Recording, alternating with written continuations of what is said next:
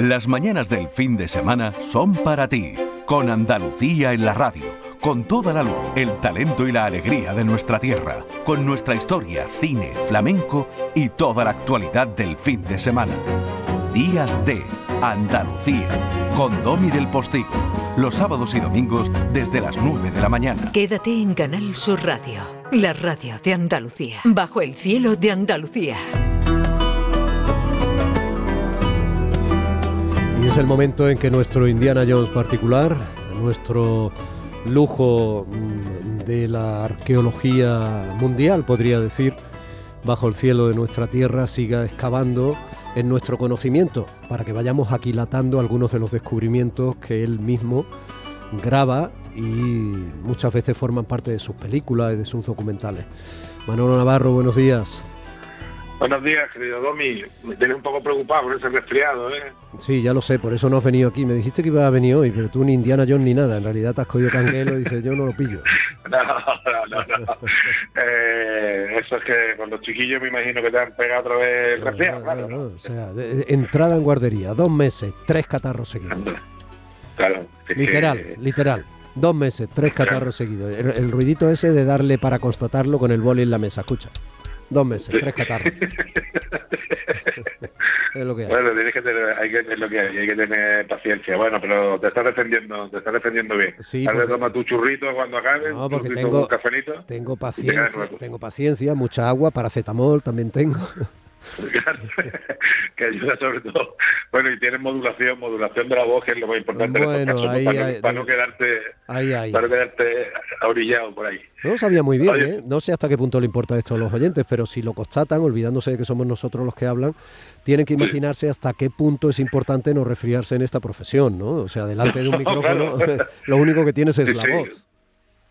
Claro, claro, esto es como si eres futbolista y te tuerces un pie, ¿no? Claro, O sea, que- sea, que- no, No te dejan darle con la mano a pesar de eso. no te dejas darle con la mano y tienes que, tienes que correr, ¿no? Es la- evidentemente la voz es la, es el fundamento, aunque tengas cosas, muchas cosas que contar, pero claro, si no tienes el instrumento, eh, viene siendo imposible, claro. Pero bueno, seguro que te recuperas en unas cuantas orillas y, y están, porque hoy también tendrás tele, me imagino, ¿no? Hoy no tienes tele. Bueno, pues no lo sé, porque ponerme sin mascarilla allí en un plató delante de todo el mundo estornudado, no sé yo si va a ser lo más lógico. Entonces ya veré. ya Claro, veré. claro, Oye, claro, claro, eh, no, escúchame, escúchame. eh, Sí. eh, enhorabuena ante todo porque tuvo una muy buena audiencia la proyección en la 2 de Televisión Española, el documental sobre el centenario que hace de la derrota anual. Muchas gracias. Y, eso, me, y eso me interesa muchísimo, porque bueno, Sí. estuvimos hablando de si le importaba a alguien, ¿no? Las cosas que a veces contamos aquí, y a mí Sí. me parece que sí, que sí les importan. Y luego otra Sí. cosa, eh, hablabas de cosas que contar. Parece ser que tenemos muchas cosas que contar todavía de ese Valle de los. Reyes eh, en Egipto. ¿no? Muchísimas, muchísimas cosas. Eh, de hecho, eh, vamos a empezar por el Valle de los Reyes, pero vamos a seguir también después por Asuán y después por el por el bajo por el bajo Egipto, porque hemos tenido en, el, en este viaje una actividad bastante importante y, y como te decía hace dos semanas, eh, son varios los equipos que hay andaluces trabajando en, en la zona y, y si recuerdas hace 15 días hablábamos del, del templo de millones de años de Tutmosis III, donde está Miriam Seco, Sí, señor. y hoy eh, vamos a hablar de un sitio que está al lado por pura actualidad, porque ya hablamos de él el año pasado, se dijo que era el descubrimiento más grande de la egiptología moderna, la Golden City de Luxor, y bueno, hemos tenido la oportunidad de estar allí y también de hablar con su con su descubridor, que si bien es cierto que yo se conocía algo, pero el que la ha excavado de verdad ha sido el, el más que célebre Tai de Howard, que todos nuestros oyentes eh, recordarán inmediatamente lo que es un señor que siempre sale en los documentales con un sombrero de piel, ¿no? Eh, que- El, eh, famoso bueno, egiptólogo. Tú das, tú das muchas cosas por sabidas, ¿no? Pero bueno, vale, serán todos nuestros oyentes. Bueno, espero que sí, pero ¿cómo bueno, se llama? ¿Cómo se muchos. llama? eh, Sahi Howard, Sahi Hawatz. sí. Vale. que es, bueno, probablemente el arqueólogo más famoso del mundo. En fin, yo creo que casi todo el mundo, eh, aunque no sepa su nombre, pero seguramente lo ha visto alguna vez en una pantalla de televisión porque es un, un hombre pues que sea que ya tiene una edad y que, bueno, eh, es una actividad de la televisiva que, que practica con, con frecuencia y ha sido prácticamente el portavoz de todas las novedades de la egiptología mundial desde hace 20, 25 años, si no más, ¿no? Bueno, algunos, algunos nos acordamos del actor de la momia, pero no mucho más allá. Escúchame, no olviden nunca que estamos haciendo un espacio de arqueología para oyentes que probablemente no saben arqueología, ¿eh? Quienes, saben, este, personaje, este personaje yo creo que sí que lo conocen, que sí que han visto. Bueno, ¿eh? pero no olviden nunca eso. quienes saben, a lo mejor no necesitan nuestro espacio. Luego, sería bueno pensar siempre en quienes no sabemos, porque yo estoy aprendiendo una jarta con esto. Eh, aquí se va aprendiendo diario, eso vamos todos aprendiendo diario y contando cosas. bueno, yo creo que, que, bueno, pues este eh, tuvimos la oportunidad de, poder estar con Zagi Aguas, como te digo, hicimos una entrevista al pie mismo eh, de la pirámide de Keops, y, pero la entrevista fue bueno sobre eh, historia en general y sobre también este, este yacimiento excepcional que es la Golden City, la ciudad de oro, la ciudad perdida también le llaman el Lusor, ¿no? Eh, esta es una ciudad que es la ciudad de los constructores del templo de Amenofis III, que era un faraón muy importante, que es el padre de Akenatón, que es el faraón que, bueno, monta un guirigay importante en Egipto porque termina con el politeísmo, no sé si te vas hablando la historia, mm. y declara a Atón Dios único, ¿no? Esto estamos hablando del en torno al 1300 antes de Cristo aproximadamente, se monta una gran revolución, se abandona Tebas como capital y se traslada a Marna, donde también, por cierto, el señor Howard está excavando con novedades. Y entonces la ciudad de todos los constructores del templo del padre y una serie de palacios que también había cerca eh, ha sido descubierta y está siendo excavada. Eh, y lo importante de esta ciudad es que, primero, se, se, se ha podido documentar dónde vivían los trabajadores que construían los grandes monumentos, porque esto siempre ha habido mucha especulación, que si eran esclavos, que si trabajaban a golpe de látigo, pero no, se ha demostrado que eran trabajadores que cobraban un salario fundamentalmente en cerveza y pan, y, en este caso la ciudad aparece tal cual estaba prácticamente abandonada desde el 1300 antes de Cristo. Con lo cual hemos tenido la oportunidad de ver casas completas, con los ajuares cerámicos dentro. Eh, bueno, gente se había muerto por la calle, ¿no? Hay muertos que están consolidando en la propia calle. Eh, todos los muros, unos muros en zigzag que se dan una zona de la ciudad de otra absolutamente alucinantes, ¿no?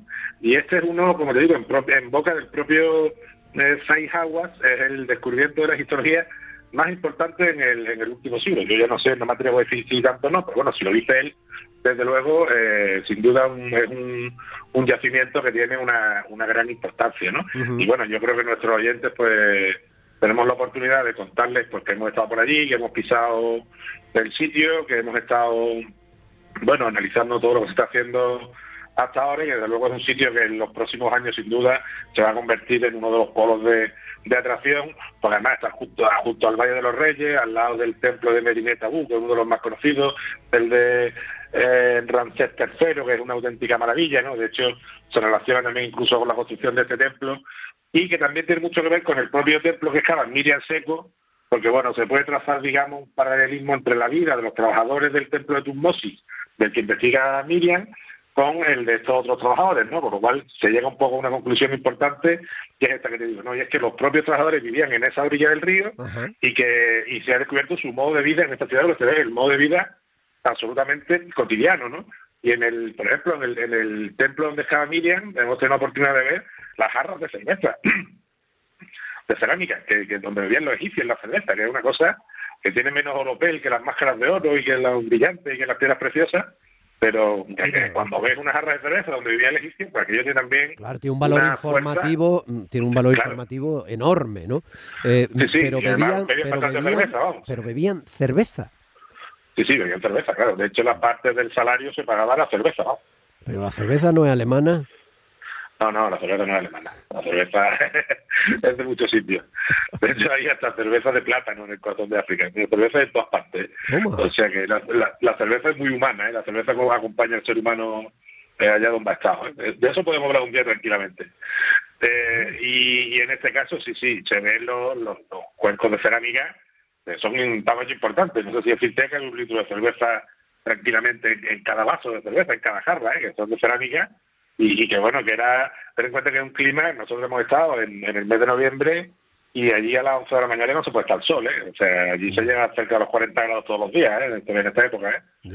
Y, y, más calor hacía casi también en el siguiente sitio que te cuento brevemente, en Asuán, mm. donde está un equipo de la Universidad de Jaén, eh, encabezado por Alejandro Jiménez, donde hemos tenido también la suerte de volver a, a coincidir con un gran personaje también andaluz, un gran científico, que es Miguel Botella, es un antropólogo que seguramente algunos de nuestros oyentes también eh, lo habrán leído, lo habrán visto en, televisión, es un hombre de una autoridad mundial en antropología, y allí, además de, de las magníficas, de los magníficos hipogeos que son los, las tumbas de los gobernadores de la isla de Elefantina, hemos tenido también un acercamiento a lo que era la vida cotidiana y la vida y la muerte cotidiana en el antiguo Egipto, también de manos de, Miguel Botella, al punto que Miguel ha descubierto allí el primer caso de una muerte producida por cáncer de mama.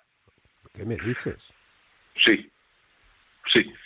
Descubrió un, al estar excavando en una de las zonas eh, uno de los cadáveres, al hacerle el análisis eh, antropológico, bueno, sabes que las enfermedades dejan diferentes huellas en, en el esqueleto de las personas. los síntomas, claro, los síntomas afectan a, claro, incluso al esqueleto, que es lo que queda luego después de tantos años. Exactamente. Por ejemplo, también la tuberculosis, que ha detectado bastantes casos. La tuberculosis es una enfermedad que al final acaba afectando a la estructura ósea y allí también lo ha detectado, ¿no? Pero claro, esta de haber encontrado el primer caso de de cáncer de mama, lo documentado, pues tiene un impacto internacional, una importancia eh, extraordinaria, ¿no?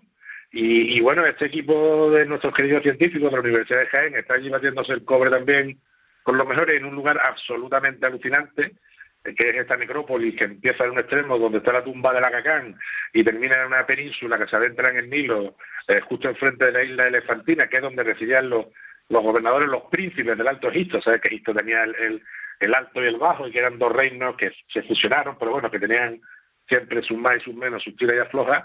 estamos en la, puerta de la primera catarata, estamos ya en la puerta de ir hacia el Sudán, hacia el África eh, profunda, ¿no?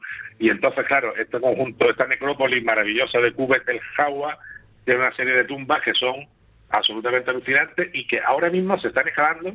Y ya te puedo adelantar también que algunas de ellas con descubrimiento de nuevas cámaras, ¿eh?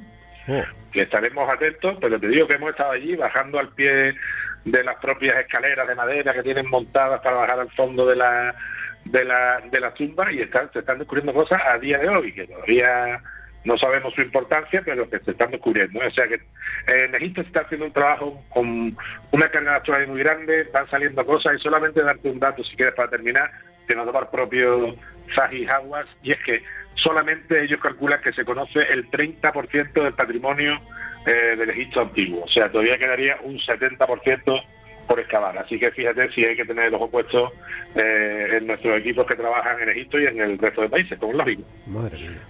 Pues la verdad es que resulta fascinante.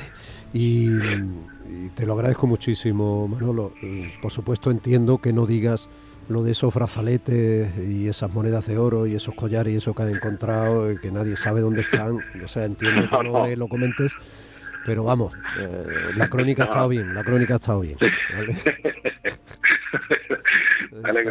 Cuando, cuando vayas a hacer uso del valor de todo eso, sé discreto, quiero decir, no te compre directamente eh, el... No, no, el, Porsche no, el Porsche no. No, no, no, ¿vale?